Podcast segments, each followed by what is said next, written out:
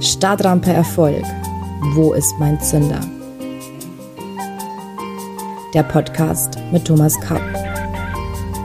Prägnant und provokativ.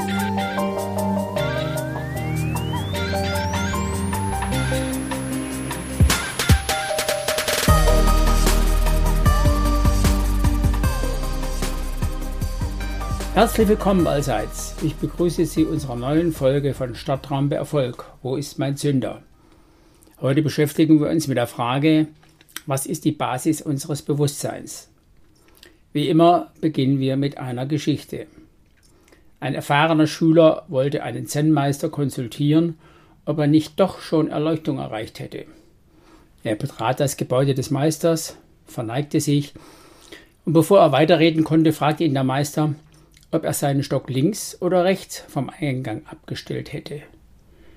Der Schüler verzweifelte an der Antwort und erkannte, dass er so unbewusst handelte, dass er nicht einmal seinen Stock mit Bewusstheit abstellte.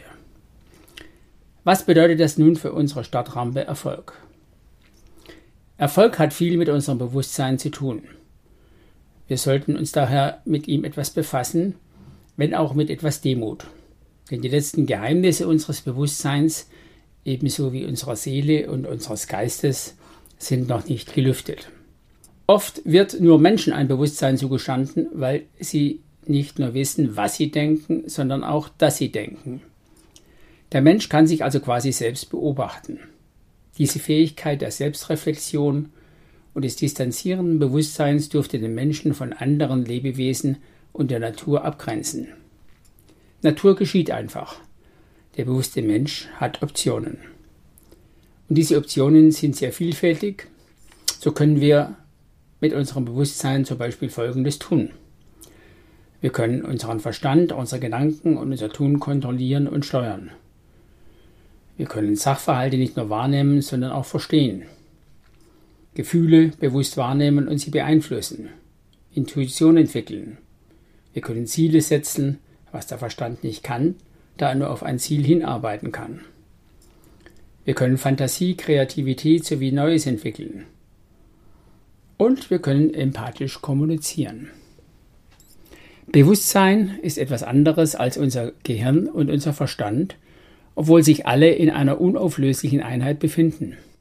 Bewusstsein ist nach meiner Einschätzung die Schnittstelle, die unseren Verstand, unsere Gefühle und unser Unterbewusstsein verknüpfen. Wenn diese Schnittstelle blockiert ist, wir daher unbewusst sind, verweigern wir uns den Ratschlägen unseres Verstandes, zum Beispiel eine Gebäudeversicherung abzuschließen.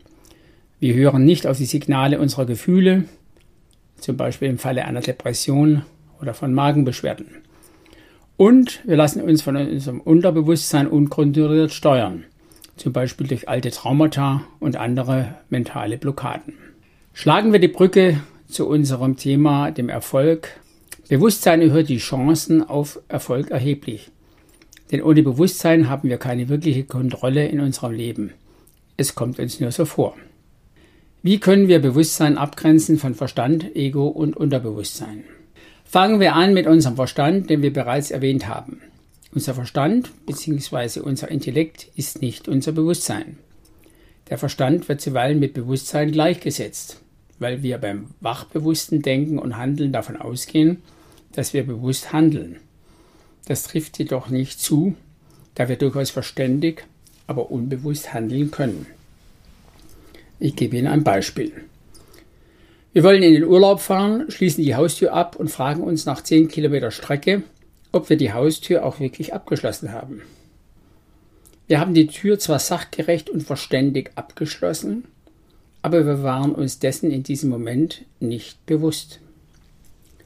Der Mensch hat über seinen Verstand die Fähigkeit zum Denken im weiteren Sinne. Unser Verstand macht uns zu einem vernünftigen Wesen und ist ein sehr nützliches Instrument. Vieles in unserem Leben ist ohne den Einsatz des Verstandes nicht denkbar. Denken, abstrahieren, urteilen, Schlussfolgerungen ziehen, bewerten, kritisieren, rechnen, erinnern, lernen, vorausplanen, kommunizieren und so weiter. Aber der Verstand ist nicht unser Bewusstsein. Der Verstand rechnet wie ein Computer. Aber ebenso wie der Computer weiß er weder, dass er rechnet, noch warum. Weil der Verstand vernünftig ist und gut rechnen kann, ist es häufig gut, auf den Verstand zu hören. Zum Beispiel, um eine Gebäudeversicherung abzuschließen oder für den Fall der Berufsunfähigkeit vorzusorgen. Der Verstand kann jedoch keine autonomen Ziele setzen. Er kann nur Ziele, die aus unserem Bewusstsein bzw. Unterbewusstsein, unseren Gefühlen bzw. unserem Instinkt abgeleitet sind, anstreben und erreichen. Mit unserem Verstand allein können wir also keinen Erfolg haben. Damit kommen wir zu unserem Ego. Schon seit frühester Jugend konditioniert uns unsere Umwelt und schafft uns unbewusst ein Bild, wer wir angeblich sind oder sein wollen. Über dieses Bild definieren wir uns mit unserer Umgebung, unseren Titeln, unseren errungenen Preisen und mit dem, was andere Leute über uns sagen und denken. Mit unserem Beruf, mit allem, was wir haben und was wir meinen, sein und tun zu müssen oder zu wollen. Wir haben nicht einen Job, sondern wir sind dieser Job. Dieses Ego-Bild ist nicht mehr ein Mantel, den wir an- und ausziehen können. Er ist für uns zu Fleisch und Blut geworden, quasi unsere modifizierte DNA. Nach dem Motto mein Haus, mein Auto, mein Boot. Dieses Bild wird von unserem Ego geschützt und verteidigt. Unser Ego wird alles tun, damit dieses Bild nicht zerstört wird. Das Ego, ebenso wie unsere archaischen Instinkte, ist auf ein einziges Ziel ausgerichtet, Überleben. Das muss nicht schlecht sein, kann uns aber auch daran hindern, zu leben und zu erleben, weil es immer auf Sicherheit spielt und kein Risiko eingehen kann. Ego-getriebene Menschen überleben, aber sie erleben nichts. Unser Ego zementiert alles, was uns früher vielleicht einmal geholfen oder gerettet hat, auch wenn heute die Situation ganz anders ist. Interessanterweise kann man das Ego im Außen nicht immer sofort erkennen. Wenn ein Mensch einen schicken Sportwagen fährt, kann dies verschiedene Hintergründe haben.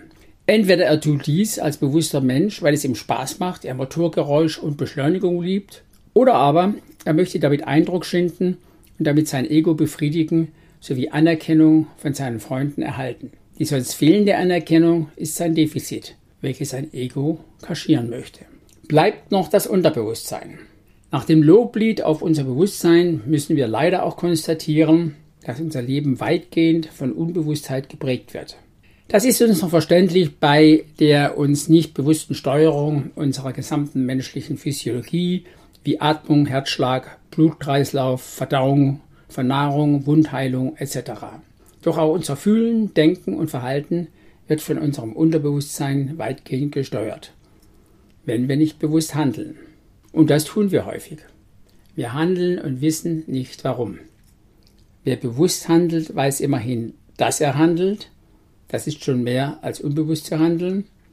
Aber er weiß noch lange nicht, warum er handelt. Wer auch dies weiß, hat den Zugang auch zu seinem Unterbewusstsein gefunden und Teile davon ins Bewusstsein geholt. Das Unterbewusstsein umgeht jedoch gerne das Wachbewusstsein bzw. den Verstand als Kontrollinstanz. Und schlimmer noch, das Unterbewusstsein hat eine enorme Kraft. Zur Veranschaulichung. Wenn Sie unser Bewusstsein mit einer Länge von 15 mm ansetzen, dann erreicht unser Unterbewusstsein im Vergleich dazu eine Länge von 11 Kilometern. Die Kraft des Unterbewusstseins ist daher immens. Leider wurde sie traditionell meist deutlich unterschätzt. Es wird angenommen, dass das Unterbewusstsein über 90 Prozent von dem, was wir täglich tun und denken, steuert. Unser Unterbewusstsein speichert alles, was wir je wahrgenommen haben.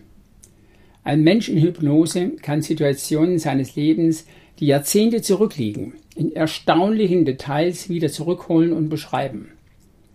In unserem Unterbewusstsein sind alle unsere Erfahrungen, Wahrnehmungen, Erinnerungen sowie unser ganzes jemals erworbenes Wissen gespeichert. Hier ruhen unsere wahren geistigen und emotionalen Schätze. Das Unterbewusstsein birgt den heiligen Gral, den allzu viele Menschen vergeblich im Außen suchen. Hier liegen die wichtigsten Ressourcen unseres Erfolgs versteckt. Leider sind in unserem Unterbewusstsein auch unsere größten mentalen Hindernisse Blockaden, emotionalen Verletzungen, Traumata, Glaubenssätze und natürlich auch unser Ego verborgen.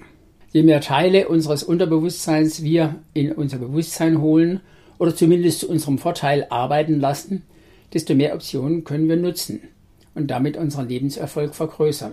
Der glückliche und erfolgreiche Mensch wird daran nicht nur versuchen, seine positiven Potenziale im Unterbewusstsein zu seinen Gunsten zu aktivieren, sondern auch seinen Geist von mentalen Blockaden zu befreien. Unser befreites Unterbewusstsein ist eine fundamentale Basis für unser erfolgreiches Handeln. Machen wir es also klar. Wenn wir nicht bewusst sind, übernimmt unser Unterbewusstsein gegebenenfalls in Form unseres Egos das Kommando über unser Denken und Fühlen. Der Verstand ist nur das Auto. Entscheidend ist jedoch, wer der Fahrer ist. Das Bewusstsein oder das Ego. Der Verstand kann fahren und beschleunigen, aber der Fahrer entscheidet, auf das Gaspedal zu treten.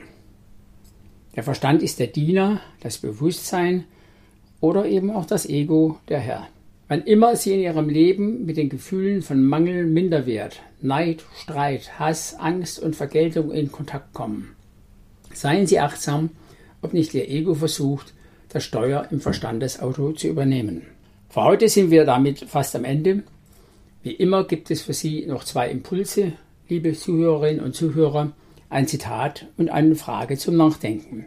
Das Zitat stammt heute von Leo Tolstoi. Allein im Bereich des Bewusstseins ist der Mensch frei. Bewusstsein wiederum ist nur im jeweils gegenwärtigen Augenblick möglich. Zitat Ende. Und die persönliche Frage für Sie lautet, wer steuert Ihren Verstand? Ihr Bewusstsein, Ihr Ego oder Ihr Unterbewusstsein? Gehen Sie in sich und finden Sie eine persönliche Antwort. Viel Spaß dabei! Falls noch nicht geschehen, sollten Sie diesen Podcast auf einem Kanal Ihrer Wahl abonnieren – um künftig keine Folge mehr zu verpassen. Wir sprechen uns am nächsten Mittwoch um 7 Uhr. Dann durchleuchten wir die Frage, warum Quantenphysik für das Verständnis unseres Bewusstseins so wichtig ist. Bis dahin verbleibe ich mit den besten Wünschen. Ihr Thomas Kapp.